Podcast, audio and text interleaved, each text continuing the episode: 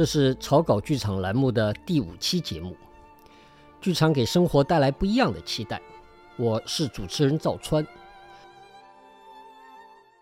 你通常可以通过搜寻无边界电台草稿剧场找到这档节目。听着音乐，这是我刻意想要的一种阴郁的开头吗？你说呢？我们已经被疫情困扰快三年了，处处防疫绵延不绝，外面国际关系紧张，此起彼伏，战争阴霾和威胁持续不断。人们在一种难以动用近几十年来的现成经验去预计和想象的时刻。用一类高端人士的话来说，是找不到一种能够表述这种现实的语言，没法说了，没法说，没法说的意思是，看似我们似乎不知道怎么应对正发生着的变化，没法说，也像是我们不愿意承认它，不只是因为我们没有准备好，而是我觉得啊。这可能也是我们经历变迁的唯一途径。在这样一种现场，剧场能做什么？戏剧节大导演们在做什么？有一个一百年前的剧本，它的结尾是这样的：空荡荡的台，听得见有人把所有的房门一一锁上的声响。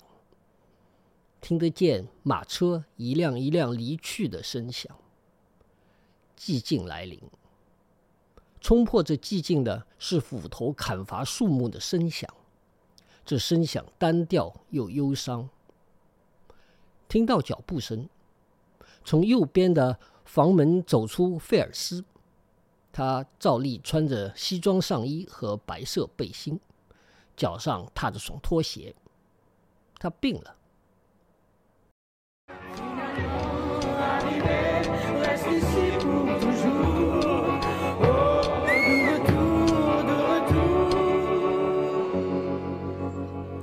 finalement arrivé ici pour toujours. Oh, de retour, de retour. Finalement arrivé ici pour toujours. Oh, de retour, de retour. Finalement, 费尔斯走进房门， arrivé 推了推门把手， pour 他说：“锁上了，都走了。”他坐在沙发上，全都把我忘了。我在这儿坐一会儿。廖尼德·安德烈维奇没有穿大衣，穿着夹大衣就走了。他担心的叹息：“我没有看管好他，这个嘴上没毛的年轻人。”生命就要完结了，可我好像还没有生活过。他躺下来，我躺一会儿，精疲力尽了。哎，你这个不中用的东西！他一动不动的躺着，传来一个遥远的，像是来自天边的声音。像是琴弦崩断的声音，这忧伤的声音慢慢的消失了，出现片刻宁静，然后听到指导砍伐树木的声音从遥远的花园里传来。木落，对，或许你们有的人已经听出来，这是俄国文学家、剧作家契诃夫的著名的剧作《樱桃园》的结尾。那出戏是关于在时代交替，啊，或者说是在包括价值观等等的一切的交替之际，家园意味了什么，将面对什么。最后落幕前那几声砍伐樱桃树的声音。砰！砰！让人百感交集，是不是？新旧交替，总不乏残酷或希望。刚才中间插进来的那段音乐，来自二零二一年阿维尼翁戏剧节上葡萄牙导演罗德里格兹导演的《樱桃园》。他对变局的态度啊，好像开朗些，而且带了期待。但我也好奇，我们真的有如二十世纪初那个新世界奔涌而来时那种洋洋洒洒的创造力吗？对于剧本，不同的导演总有不同的处理。对于眼前的日常问题是，我们能够依赖的往昔经验在哪里？又能怎么从那些经验上去想象？想到契诃夫的《樱桃园》，是因为我想聊一聊家园的话题。它与变迁联系在一起。我们关于家园的经验，来自稳定持久的。定居生活，对吗？那是几千年农耕文明留在我们骨子里头的根本需求。许许多多我们理解的家园的样貌，是这种生活形态的沉淀和积攒下来。但现代生活方式到来，我们已经没法再顺天应命，不能自然而然的守望家园了。可能问题不在于它遭遇变迁或各种迁徙，即便如游牧的文明里，也仍然有关于家园的议题，是吧？游牧的迁徙是择水草而生，不是他们定居反而成了问题。因此，问题好像是当变迁来了的时候，家园的主人们能不能够也可以参与把握？变迁的方向，啊，这是一个很高的要求，就好像老天爷或命运女神做什么事儿，要跟你商量一下，是吧？这呃算是开个玩笑，但实际情况是，那些变化真的是老天或什么女神制造的吗？很多时候有天灾，但也少不了人祸和压迫。另一方面。家园遭逢变迁，甚至被毁，或许根本也就是理解家园的重要部分，是不是？一直记得许多年前有一部叫《丙哀》的纪录片，片中主人公艰辛的在山坡上为自己修建一座栖身之所时，说屋后一定要先挖一条沟，这样有下雨天时，山上冲下来的水会顺了沟往两边流下去，而不会把房子冲掉。家园是脆弱的，更何况遭遇战争、外来入侵以及老天爷的不公，是吗？家园不只关乎我们的物质生活，我们在世俗环境里的成就，它也关乎我们的精神。它让我们能够超越面前的那种物质环境。十年前，我去了以色列特拉维夫的一个小戏剧节。主持人带我们走进在当地被认为十分不安全的中央汽车站，在那里的一处角落边有扇小门，打开门，里面有位热情的中年人。那天他就在那里等着我们。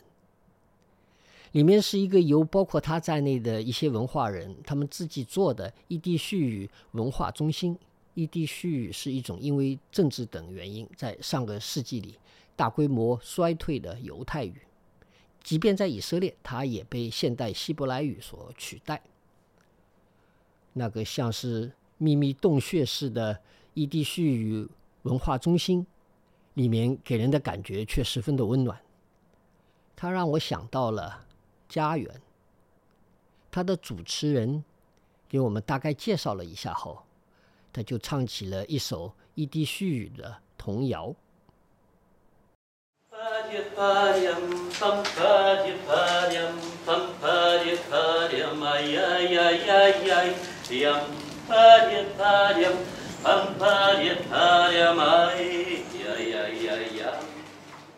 这首童谣是一位叫 Mang 的诗人写的，大意是：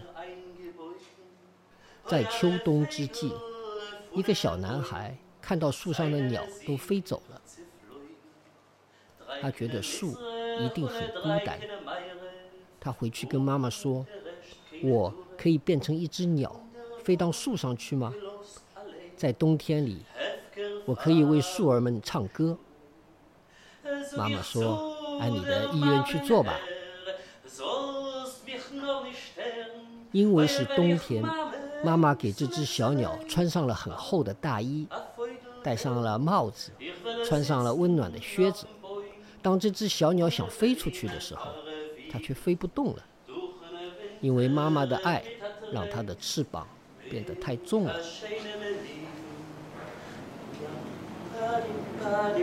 Pam-pa-di-pa-diam, pa-pa-di-pa-diam, you can sing with me.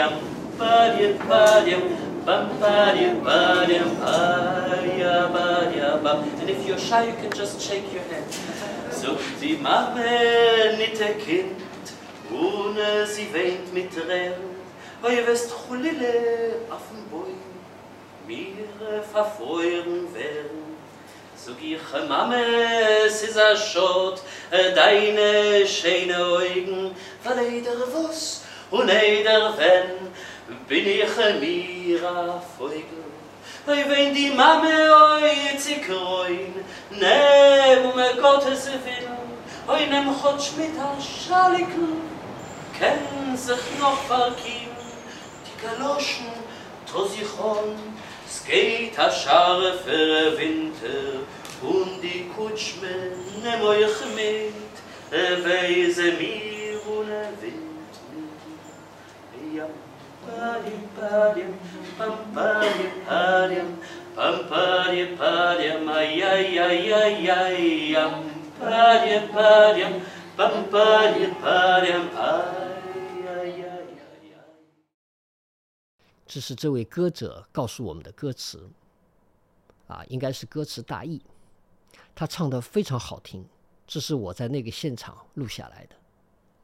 乡音、语言，他们所带的传统，成了一些人的心灵上的家园。当我们谈论家园时啊，好像有别于谈论家。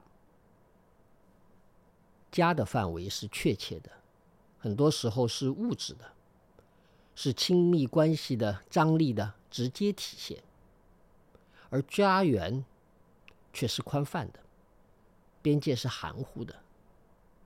家的范围有限，家园却可以拓展的很远。家园往往是积淀下来的，带了对往昔的回忆。谈及家园，往往有着乡愁的意味。乡愁不只是愁，它在难以触及之中，让人可以反思当下的可以触及的、可以有的种种追求，是不是这样？而也正是那样的一种积淀，当我们谈论家园时，似乎也总带了建设的、创造的可能，带着某些通向未来的感觉。所以，欢迎来我们的草稿剧场里，给家园画些草图，或者画多了，我们会慢慢知道怎么说，积累起我们的语言。去年我在成都麓湖 A 四美术馆的国际艺术驻留中心小住，跟美术馆的策展人靳峰聊天时啊，他讲到在麓湖新的高档社区里。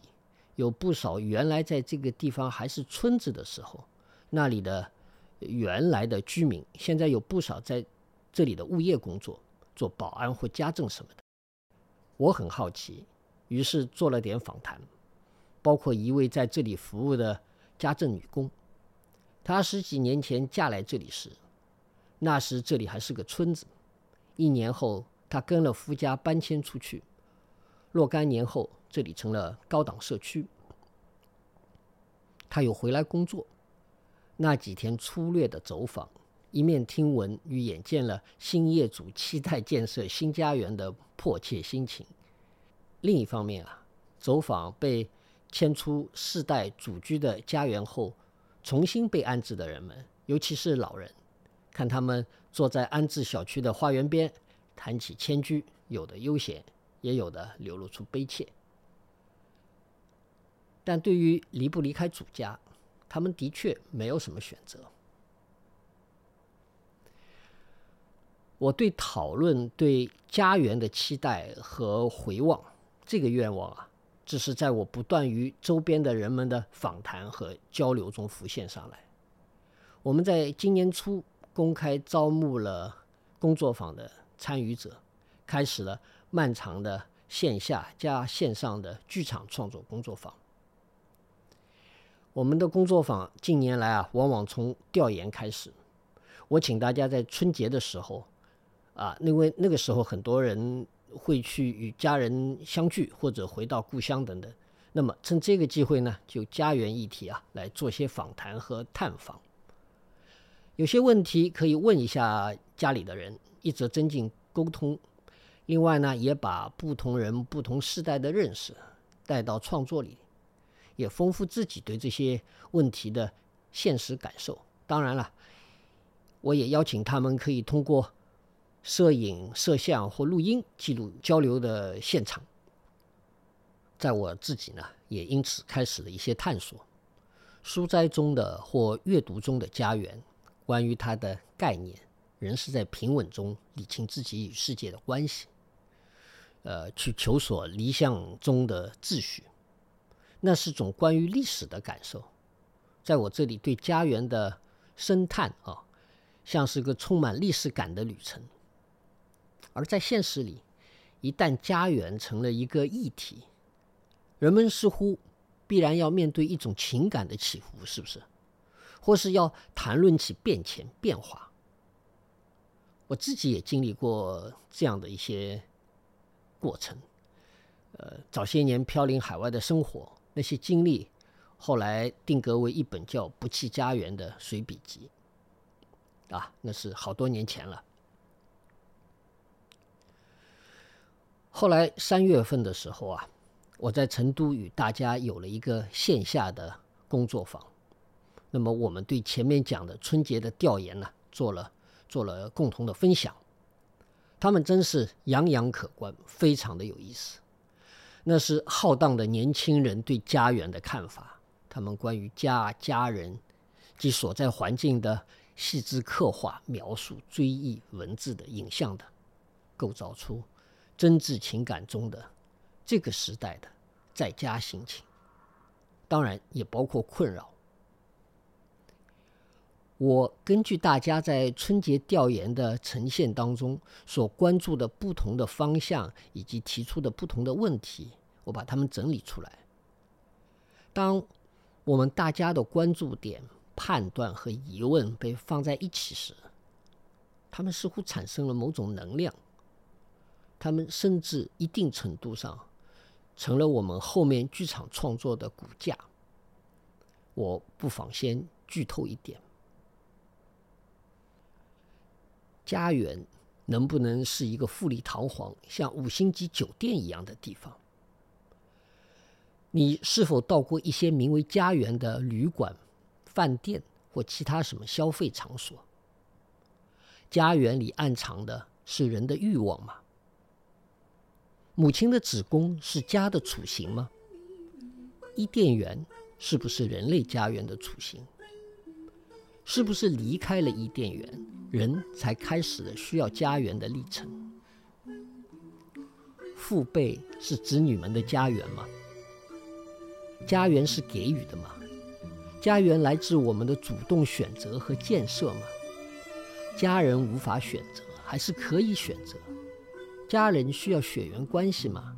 是不是所有人类都有血缘关系？家园会是一些你回忆中的人吗？家园可以是你未来会遇到的一些人，甚至一些陌生人吗？家园里可以不需要亲人吗？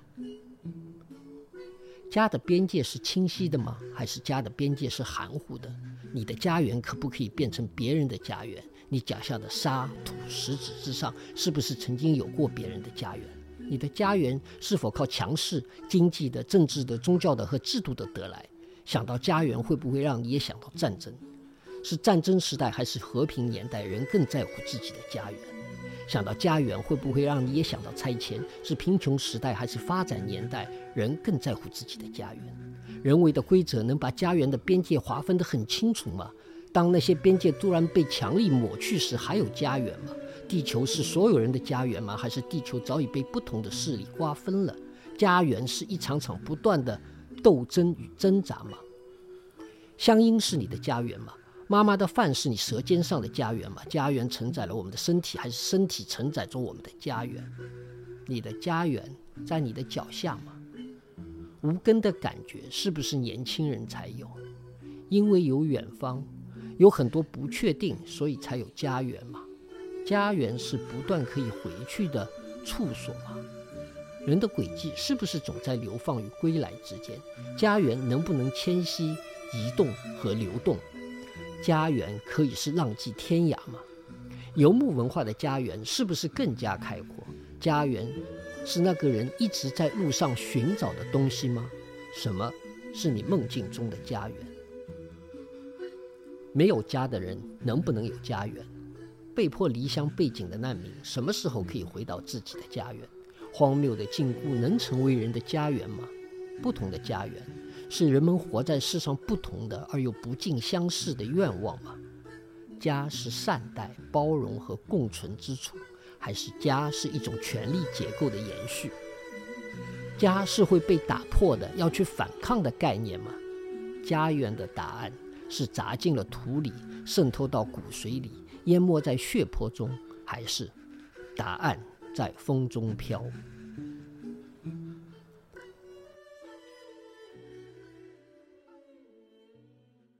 我问周边的人们，在这四十年里，谁的住所、谁的家基本没有发生过变化？这好像十分罕见。这几十年里，我们都被这个快速发展的时代裹挟，在变化、迁徙和断裂中，不得不重新面对何处安家的问题，既是经济的，也是文化和心理的。我们怎么能获得安全感，并让生活延续？又怎么在生存挣扎中，与自己的环境最终达成和解，重新找回生活的善意？这很难吗？我在这里做个广告：由公开招募形成的成都草台班小组以及部分上海成员，我们一起从二零二二年一月开始，经历大半年时间的调研、探讨和排练。在疫情与防疫的不稳定环境中，共同创作的剧场作品《家园》终于要在十月的二十一号、二十二号、二十三号晚上在成都 A 四美术馆演出。戏是我导演的，欢迎搜寻 A 四美术馆微信公号上的活动预告，或点击这个平台上我们推荐文章中的二维码来跟我们预约。欢迎来看我们的戏。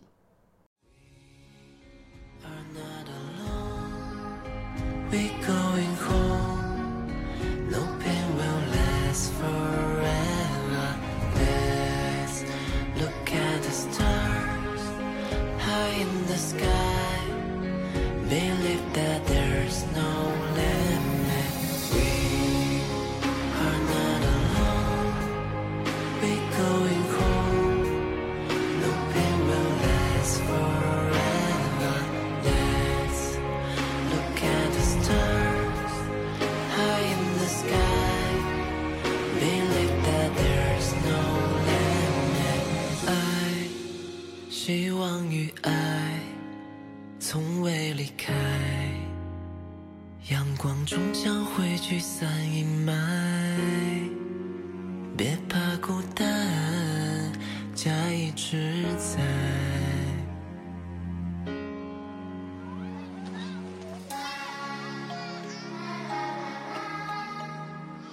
但，这么好听的歌，也显然把事情想简单了。说回到前面提到的新的社区，我后来发现呀，高档小区的人们常去另一个小区买菜，那是开发后被安置的村里人居住的社区。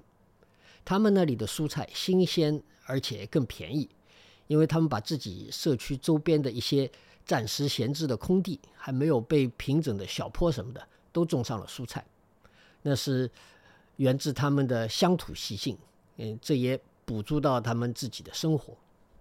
而同时，那个新的社区呢，他们已经开始试图在社区里头引进罗伯特议事规则。以我的粗浅了解，那是一种在人与人的相互关系上，既寻找共识，也同时理清权责界限、撇清相互关系的游戏规则。在我们的现实生活里，费孝通先生的《乡土中国》里讲述的。在传统生活里习得的乡土规则，或许还以许多看不见的形式绵延在我们的各自潜意识里或日常生活里。它是靠长期在一起的磨合，融化在熟人当中，而让陌生人感到难看的长期习得不言自明的规则。但这些规则，不仅正在退出，并被有意识的淘汰。他们时常被歧视性的称为不文明，但他们的确跟不上新社会方式的需求，这是清晰可见的。新的整套整套的生活方式以及相关技术啊，让人与土地一起的积累下来的知识显得苍白无力，因为土地被改造了，原来农耕用的土地被平整、建筑或修路或种上绿化草坪。土地上面的建筑物呢，被包装成商品出售，被出得起价钱的人买下来当家园或是资产。原来的乡土情怀和自然经验，如果不能被包装进去，也就渐渐自行消亡。我们能不能把那些破了的鞋子捡回来再用？它们最多是被陈列在那里，用来展示我们的乡土情怀。这或者是我们需要的某种疗愈。在一些调研的过程里，我看到有发展带动的，即便是一些崭新的生态理想，也仍然不免带了发展主义的粗暴影子。这里的例子就不用细说了。我想，大家对家园的探讨，能让我们回到一点人本的思考吗？我想说的是，多考虑点人的因素，不同人的得失。他们的情感，他们已有的生活传统和与自然的关系等等，那么我们或者能够超越因为景观生产而造成的对环境认识的单一的那种消费叙事，也是不是想想能不能超越发展压力下人与土地简单的紧张的逻辑关系，去完善一种更长远的社会关系。那就一起来做个戏吧，啊，这样的艺术实验或社会讨论，当然只能是非常有限的。不过呢，作为对生活现场里的问题的一点补偿，或能为将来人怎么继续在一起，产生出一点不同的想象空间。再说一下我们的剧场作品《家园》的演出是十月的。二十一、二十二、二十三号晚上啊，在成都 A 四美术馆，欢迎来。我想以我们排练中参与者刘荣提出的一个问题作为结尾，你看看你会怎么回答？也可以问下你周边的人会怎么回答。如果离开家园的时候，只能带走三样东西，你会带走什么？好。再重复一遍。如果离开家园的时候，只能带走三样东西，你会带走什么？好，请你来想象一下吧，什么是最要紧的？剧场是开始重新想象世界的地方。今天我们就聊到这儿，戏要做起来，排练要练起来，演出要演起来。谢谢大家。最后啊，放一首歌，翻转一下情绪。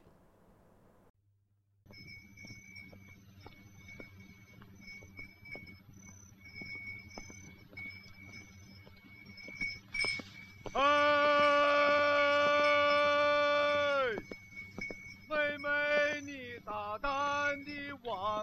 前走啊，往前走。我回丫头，通天的大路，九千九百九千九百九啊！哎，